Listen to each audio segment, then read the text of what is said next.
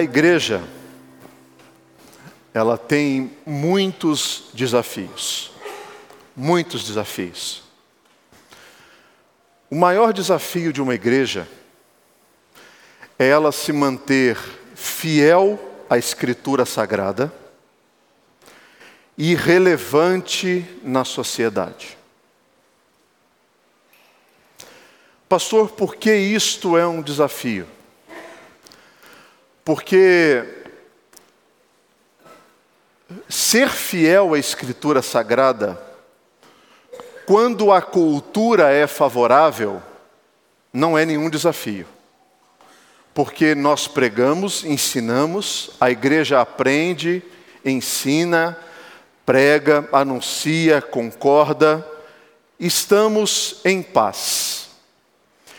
Agora, quando a cultura ela sinaliza uma direção e o evangelho sinaliza uma direção oposta, é, aí se encontra o desafio. Manter a fidelidade bíblica e a relevância cultural é um grande desafio. Esta é a nova série de mensagens que nós pregaremos nas próximas três semanas. E nós começaremos essa série, cujo nome é Ideologia de Gênesis. E a primeira mensagem é ideologia de, ideologia de Gênesis e ideologia de gênero. Pastor, por que isto é um desafio? Você vê propagandas de moda, revistas, redes sociais, Instagram, Facebook, Twitter, ah, as, os principais portais de comunicação jornalístico do nosso país, as principais redes de televisão do nosso país, os programas de streaming que distribuem sé séries e filmes e documentários, todos eles, todos eles abraçaram a ideologia de gênero. Todos eles abraçaram a ideologia de gênero. E isso faz com que igrejas que tratam esse tema, a sensação que talvez você esteja tendo agora, pode ser essa. Não acredito. Pessoal quadrado. Meu Deus, é tão óbvio, é tão claro.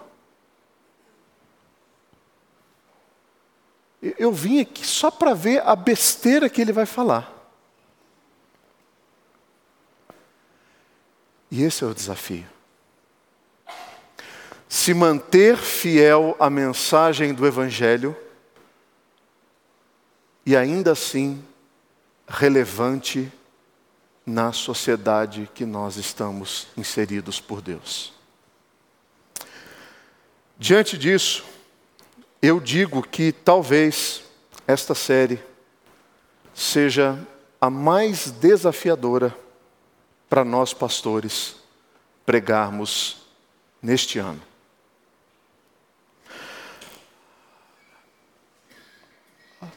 Você está se perguntando assim, nossa, ele está falando isso tudo, eu nem sei o que é ideologia de gênero. Você não sabe? Então vamos lá. O que é ideologia de gênero? O que é isso? Quando isso surgiu, na boca de quem? O que isso significa? Pastor, me fala, me fala um pouco mais. Vamos lá. Quando surge ideologia de gênero, eu preciso caminhar um pouquinho é, anterior ao tema para que você entenda por que ele tomou a proporção que tomou, tá bom? A, a ideologia de gênero, ela defende o seguinte: ela fez uma separação entre sexo e gênero.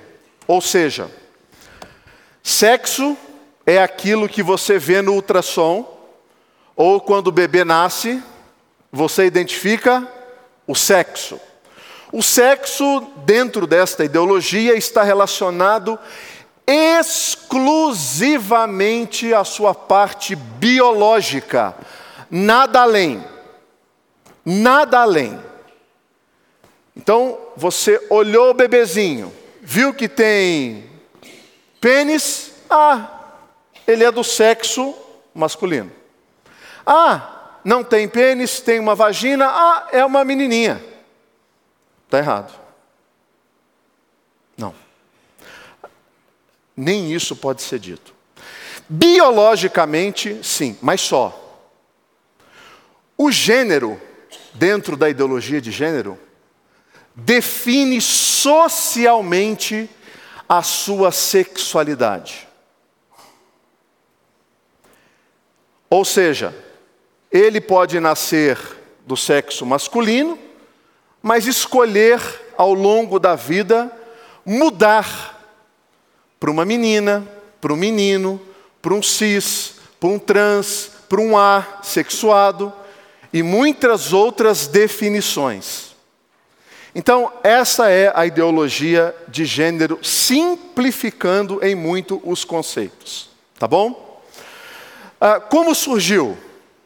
A primeira pessoa que propôs essa distinção foi esse sexólogo chamado John Money. Em 1955, ele escreveu um livro ah, que falava dessa proposta, não de separar, mas de mostrar que existe essa pequena diferenciação. E pouco tempo depois, no Canadá, uma família que teve um casal, é, é, teve um, é, dois meninos gêmeos, nasceram, na circuncisão, eles utilizaram um processo de um bisturi eletrônico, elétrico, que o, o médico cometeu um erro que dilacerou o pênis de um dos bebês. A família ficou assim abismada, não sabendo como se comportar, e procurou o doutor John Money.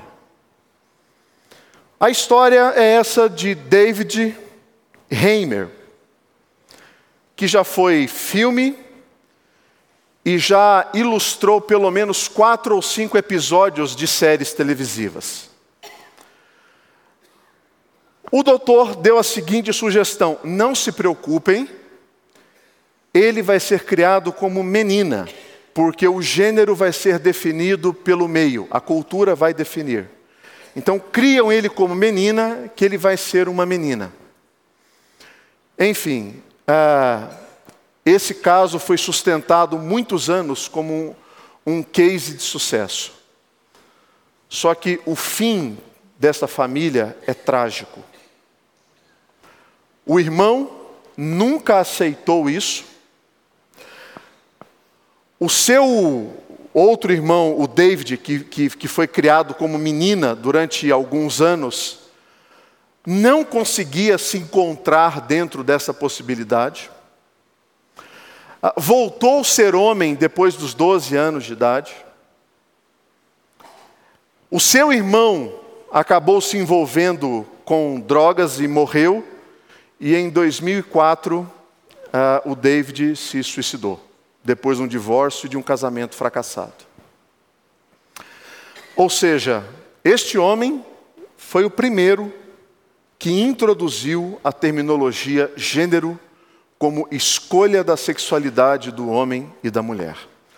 Posteriormente, em 68, um outro psiquiatra, o Dr. Robert Stoller, escreveu esse livro Sexo e Gênero, também dando amplitude para o debate comunitário, midiático, social e mundial. Tanto que no ano de 1988, esse termo gênero foi adotado oficialmente em alguns países europeus, mais da região do norte. Hoje, a principal voz desta ideologia é essa filósofa chamada Judith Butler. Ela esteve no Brasil há uns três anos atrás, foi um rebuliço. ah, diversos movimentos foram na frente do SESC, protestaram, não queria que ela viesse, não queriam nem, nem, nem ouvi-la, né? o que também não é nada democrático. E principal, a principal obra dessa mulher é esse livro Problemas de Gênero, apontando aí para uma visão feminista acerca desta ideologia.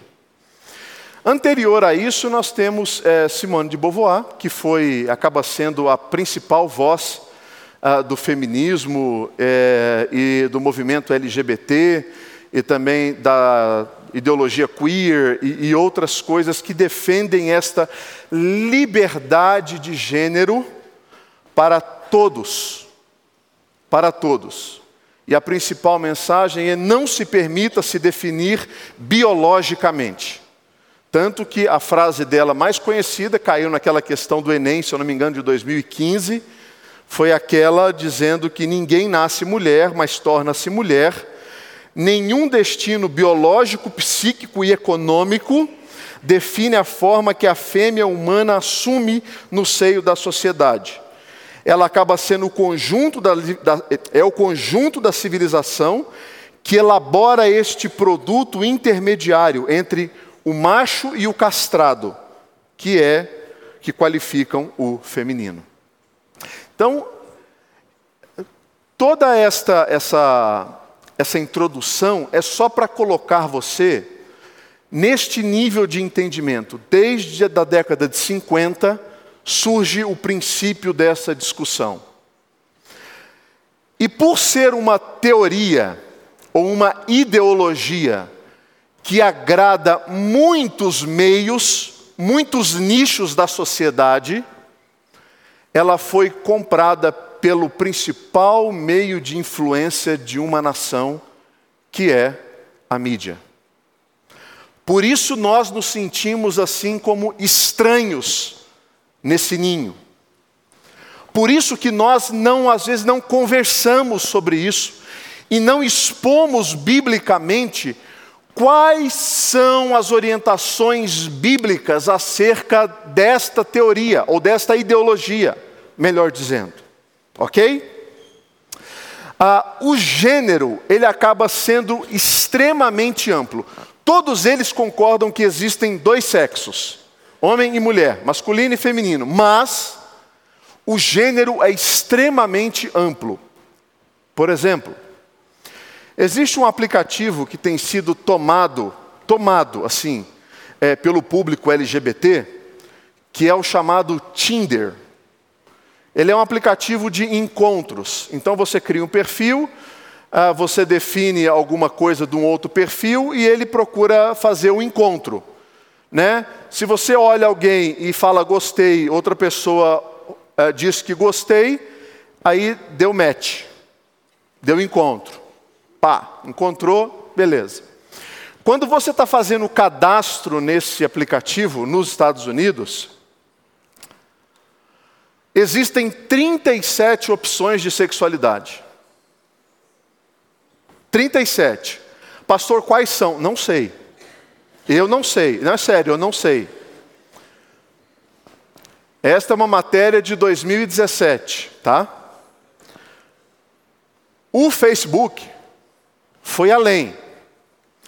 O Facebook conseguiu definir 52 opções de identidade sexual. Isso já é 2014. Talvez o número esteja desatualizado, né? Para mais ou para menos, não sei. É provável que para mais, porque para menos você não pode tolir a opção de ninguém.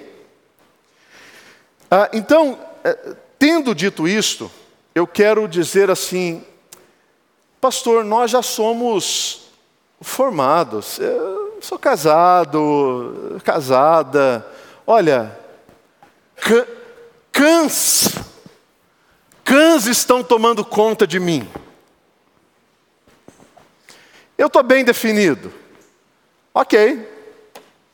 E, e esse interesse não é em você. Não é você. Eu não sou o alvo de, de, disso, dessa ideologia.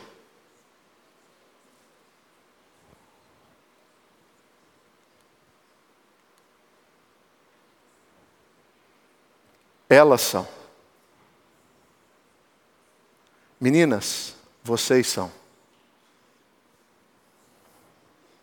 Vocês são. Meninos aí de cima, Caio, você é o alvo. Você também, Henrique. Você que está escondendo aí também, que eu não estou vendo quem é.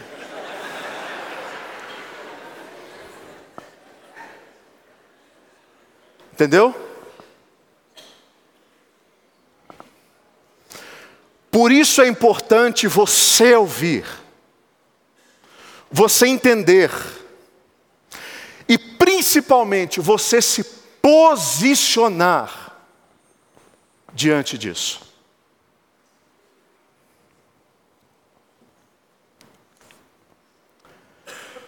Esta ideologia, ela alcança as crianças por meio das escolas.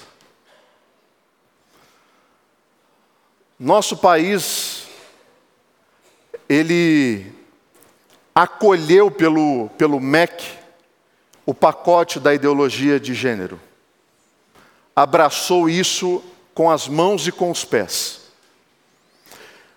Você que é pai e tem filhos em escola pública, mesmo que o PME do estado de São Paulo, da cidade de São Paulo, não permita, não deixe de consultar os livros didáticos dos seus filhos.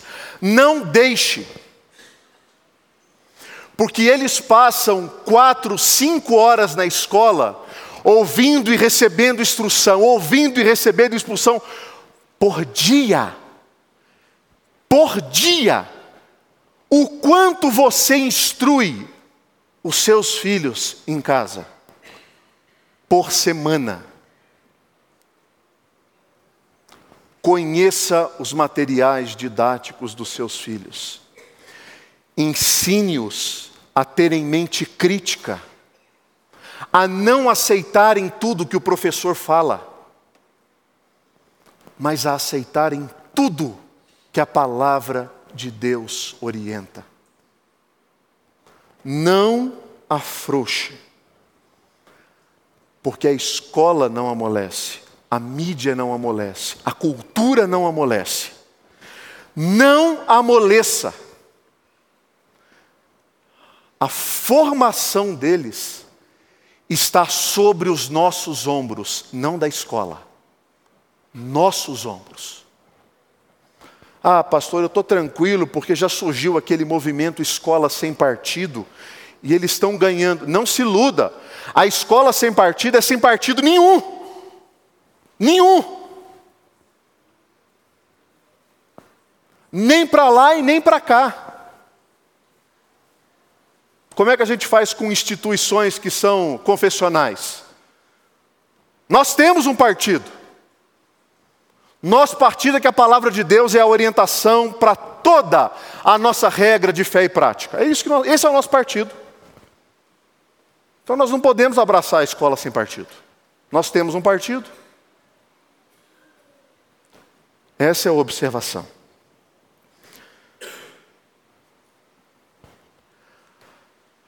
A ideologia de gênero ela tem algumas fragilidades. Eu estou citando aqui o Klaus Schambach. Ele é um teólogo alemão da igreja luterana que fez uma análise acerca delas. Eu vou falar brevemente aqui, bem rapidinho, porque eu preciso entrar aonde importa.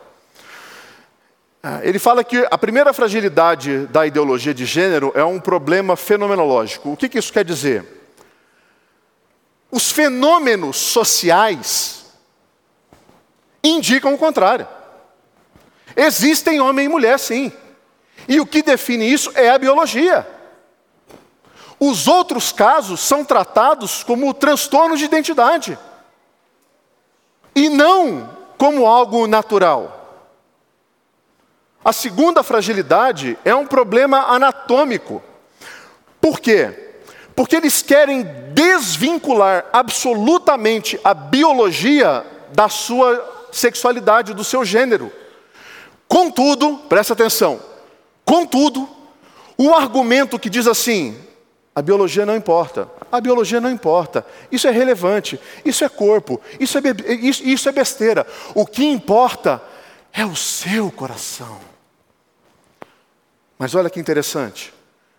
Quando o seu coração diz para você, homem, que você é mulher, e para você, mulher, que você é homem, qual é o primeiro sinal que você quer demonstrar? É no corpo,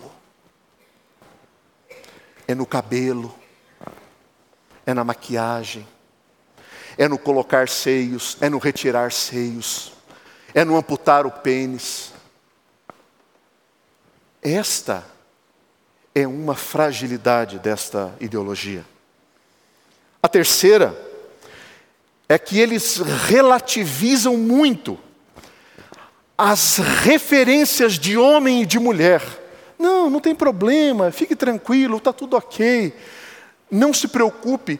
E eles desconsideram centenas de pesquisas e artigos científicos, se não milhares, que apontam para a realidade de que uma criança que cresce no lar em que o pai é pai e a mãe é mãe, ela se organiza mentalmente melhor, tendo as suas referências de homem e de mulher. E o quarto, e mais grave, é o problema teológico. Que, segundo a palavra de Deus, a orientação é outra. Pastor, quais as consequências dessa ideologia de gênero? Ainda não temos um, uma, uma condição de mensurar o quanto isto é nocivo aos adolescentes, às crianças e aos adultos. Contudo, já existem algumas pesquisas, como, como essa pesquisa do PhD, o Dr. Russell Tumen, da Universidade do Arizona. Ele fez uma pesquisa com 165 mil americanos que optaram por uma mudança de gênero. Pasmem, 51% desses adolescentes afirmaram que tentaram ao menos uma vez o suicídio. 51%. Nessa mesma linha de raciocínio, um outro estudo realizado durante 30 anos na Suécia, a Suécia ela é o país em que mais que mais abraçou esta ideologia de gênero e sustentou publicamente um instituto com pesquisas que posteriormente foi reconhecido como pesquisas fraudulentas. Fraudulentas a respeito da qualidade de vida de homens e de mulheres que escolheram gêneros diferentes. Então, nesse país, que é o país mais permissivo, mais tolerante com os transgêneros, ele constatou que o nível de suicídio de transexuais adultos pós-cirúrgico é 20 vezes maior do que o da sociedade em comum. Ou seja, não se pode atribuir o seguinte argumento: eles se suicidam porque a sociedade é opressora. Mentira! Eles se suicidam porque a, a sua cabeça não consegue entender aquilo que ele vê no espelho, aquilo que ele sente no coração. Não há uma possibilidade de readequação do seu DNA ele não é reconfigurado.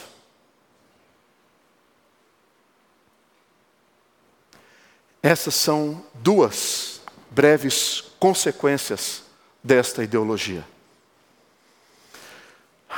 Pastor, e a ideologia de Gênesis? O que ela propõe? eu, eu, eu, eu, me sinto pregando esta mensagem, vindo à mente a toda hora a frase de Chesterton: Chegará o dia em que nós teremos que provar que a grama é verde.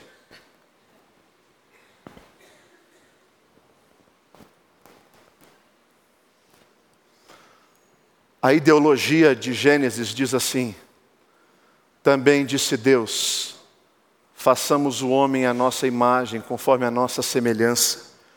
Tenha ele domínio sobre os peixes do mar, sobre as aves do céu, sobre os animais domésticos, sobre toda a terra e sobre todos os répteis que rastejam pela terra.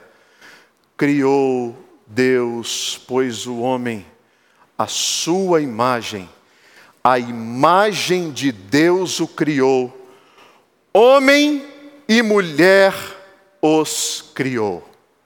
E Deus os abençoou, ele disse: Sede fecundos, multiplicai-vos, enchei a terra, sujeitai-a, dominai sobre os peixes do mar, sobre as aves dos céus e sobre todo animal que rasteja pela terra. Amém. É isso aí. Deus abençoe. Até domingo que vem. Recebi até um tchauzinho ali.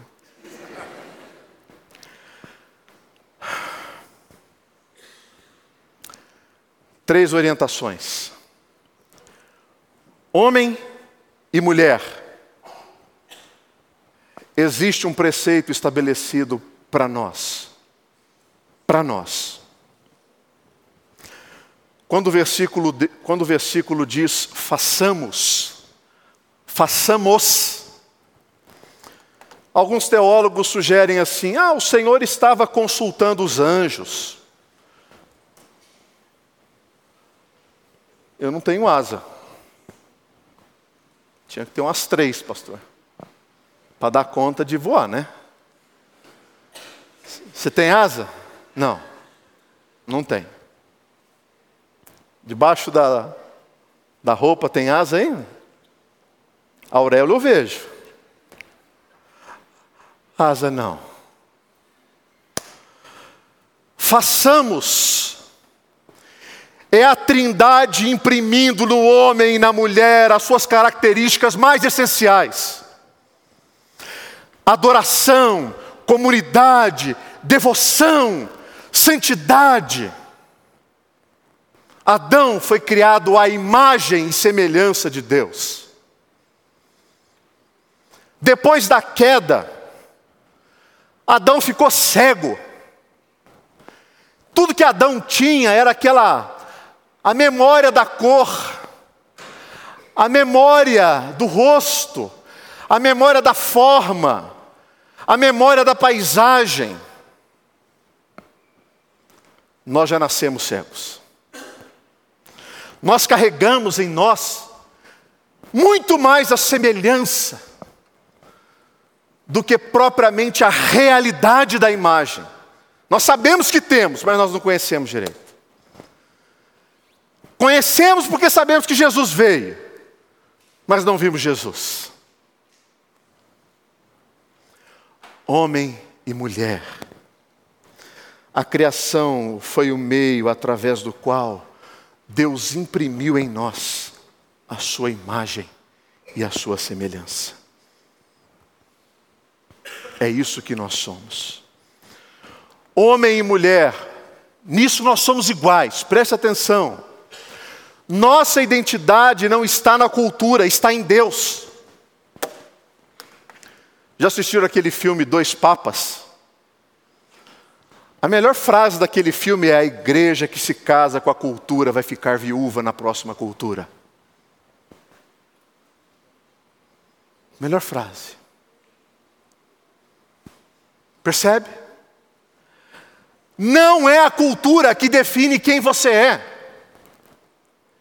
Quem definiu a, a, a, a identidade de Jesus foi o Espírito Santo, quando disse para ele: Tu és o meu filho amado em quem me comprazo. Quando o Espírito descia, ele ouve a voz, a voz de Deus. Por que eu vou basear a minha identidade num solo argiloso e instável, que hoje muda e amanhã também? Quem é louco de investir todo o seu dinheiro em uma empresa só da Bolsa de Valores? Tem algum louco aqui? Uma só? Põe tudo? se você não faz isso com seu dinheiro, porque você vai permitir fazer isso com seu filho, com a sua filha? Não cabe. Não é sustentável. Homem e mulher, vocês foram criados para serem adoradores de Deus, não da cultura. O louvor a Deus, aquilo que o Espírito imprimiu no seu coração, é para Ele, louvor dele. Homem e mulher, você não foi criado, criada para a sua autossuficiência. Não se permita definir as suas regras de vida. Você não tem condições de fazer isso. Quando o assunto é identidade, nós temos um espírito bíblico que quando nós confessamos a Cristo, esse espírito se envolve com o nosso corpo, e a Bíblia diz que nós somos selados com o Espírito Santo da promessa. Isso é identidade. Se essa não é a marca que vai me, de, me, de, me definir no céu, não tem outra. Que selo é esse? Não é a cultura. Adolescente, presta atenção. Quando a sua professora trouxer essa conversa para você, retribua para ela esses dados. Procure na internet e diga assim: professora, eu acho que ainda é muito recente para ter um posicionamento tão definitivo assim acerca de um assunto tão sério. Afinal de contas, a sociedade existe há muito mais tempo do que 50 anos sem isso. Homem e mulher, você foi criado para ser diferente um do outro. Nós não somos iguais. Homem e mulher não são iguais. Nós somos iguais essencialmente, mas os nossos papéis são diferentes. Entender a nossa identidade é entender essa diferença de função. Pastor, mas a ideologia de gênero, ela, ela, ela, ela traz também coisas que são interessantes e positivas, como a luta contra o machismo. Ok, perfeito. Ah, ela também tenta dar à mulher um posicionamento é, de justiça dentro da sociedade para receber os mesmos que os homens. Afinal, foi por meio disso, ah, desse feminismo, que elas conseguiram votos, que elas conseguiram. Ok, tudo bem. E, e eu acho que nesse ponto aí, joia. E isso tem que ser gar garantido para homem, para mulher, para gay, para transexual, porque é um direito civil, não espiritual. E por meio disso nós não fazemos distinções. É um direito civil, porque é um ser humano. Tem que ter direito ao hospital, tem que ter direito ao atendimento, tem que ter direito a entrar nessa igreja e sentar nesse banco. Tem que ter direito. E se você olha torto, olha, você está errado. Você está errada. Pecado. Porque nessa pessoa tem a imagem de Deus. E nós não podemos fazer isso. Agora, da mesma maneira que eu defendo esse direito para ele, ou para ela, eu quero que ela defenda o meu direito de expressar a minha fé e a palavra do meu Deus. Isto não é homofobia. Porque eu posso amar, eu posso abraçar, eu posso sentar para tomar café, eu vou orar, eu vou ensinar a Bíblia. E eu vou defender o direito dessa pessoa estar aqui conosco até o fim do meu mandato. Agora, eu espero que ela também entenda o meu direito. Percebe? Deixa eu falar rapidinho com os homens. Homem e mulher, ok, tranquilo, aqui nós somos iguais. Homem, a respeito de Gênesis capítulo 1, versículos 26, 27 e 28, desenvolva, desenvolva uma liderança amorosa no seu lar, na sua casa e onde o Senhor te colocou, na igreja, no trabalho, aonde o Senhor quiser. Porque isso faz parte do nosso mandato cultural. Isso faz parte do princípio que Deus estabeleceu para o homem. Exerça uma liderança amorosa. Muitas vezes, filhos observam pais agressivos que violentam suas mães, que abusam da sua autoridade e acabam encontrando outra referência, outra referência fora da sua casa e abraça essa referência. Exerça liderança amorosa. Homem, o seu amor a Deus e a sua esposa precisa ser desenvolvido. Porque dessa maneira você vive a sua masculinidade na plenitude dela. Homem, desenvolva o seu senso e a sua ação de proteção familiar, e também na sociedade, e também na igreja do Senhor. Este é o seu papel, esta é a sua função. Proteger. A Bíblia diz que nós temos essa responsabilidade nos nossos lares. Homem, desenvolva o seu papel de provedor do seu lar, da sua casa, da, da igreja, onde o Senhor te colocou, porque isso faz parte da sua masculinidade. E o pastor Eduardo vai tratar disso nas próximas semanas. Percebe? Mulher, antes, tenha prazer na sua vocação, porque ela glorifica a Deus. Fazer isso glorifica a Deus. Tenha prazer na sua vocação. Não tente ser diferente disso daqui. Sabe por quê? Porque a sociedade vai dizer para você: não, isso é machismo. Isso é. Você está querendo estabelecer uma sociedade patriarcal. Bobeira. Eu estou glorificando a Deus em amor por meio dessas minhas atitudes. E eu encerro falando para você, mulher. Mulheres, desenvolvam uma submissão generosa dentro do seu papel, da sua identidade. Se permitam, se permitam serem conduzidas Você sabe qual é a bandeira da cidade de São Paulo? O que está escrito lá em latim? O que, que significa? Não sou conduzido, conduzo. Tem mulher que está estampando isso aqui, ó. Bandeira de São Paulo no peito. Besteira.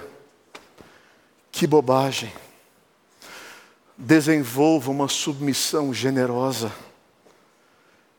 Entenda que um lar que tem dois líderes não tem nenhum. Entenda que uma casa que tem duas cabeças é uma anomalia. Entenda que um lar que tem duas diretrizes, as crianças ficam confusas. Desenvolva uma submissão generosa. Mulheres, tenham um amor a Deus ao esposo e aos filhos e às filhas. Desenvolva isso. Ame a Deus, ame o seu marido, ame os seus filhos, ame o prazer da maternidade. Um dado saiu do IBGE em 2015. Os lares do Brasil, em 2015, têm 51 milhões de Começa com C, de cachorros.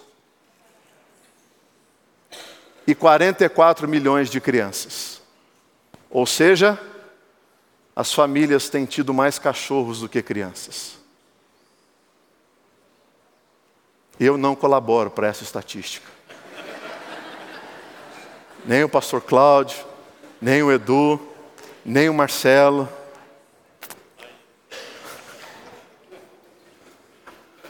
Percebe? Mulheres, preste atenção nisso. Vocês são portadoras de sabedoria. Porque quando vocês foram criadas, o Senhor disse assim: Adão, eu vou te dar uma mulher para te auxiliar nas suas decisões, na sua vida, na sua tarefa, na sua identidade, na sua função. Eu vou colocar alguém do seu lado para te ajudar. Então, mulheres, usem a sabedoria. Pastor, meu marido é uma porta. Quando você chega diante de uma porta, você bate. Não entenda mal. Não entenda mal essa colocação. Deixa eu entrar, meu amor. Ouça os meus conselhos. Porque quando a minha esposa fala, ela não fala muito e nem fala sempre, mas quando ela fala, acende aquela luz assim, ó. Meu Jesus.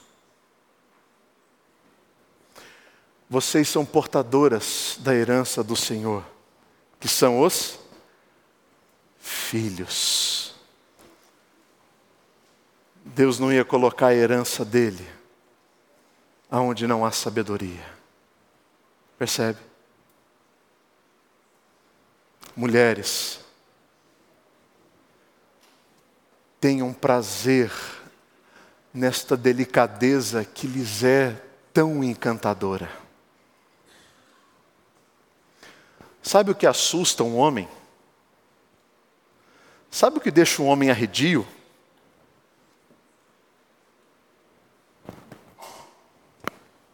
Sabe?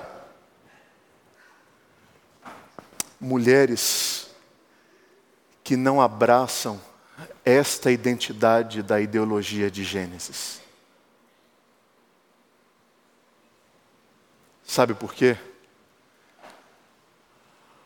porque esta vocação de vocês glorificam a Deus.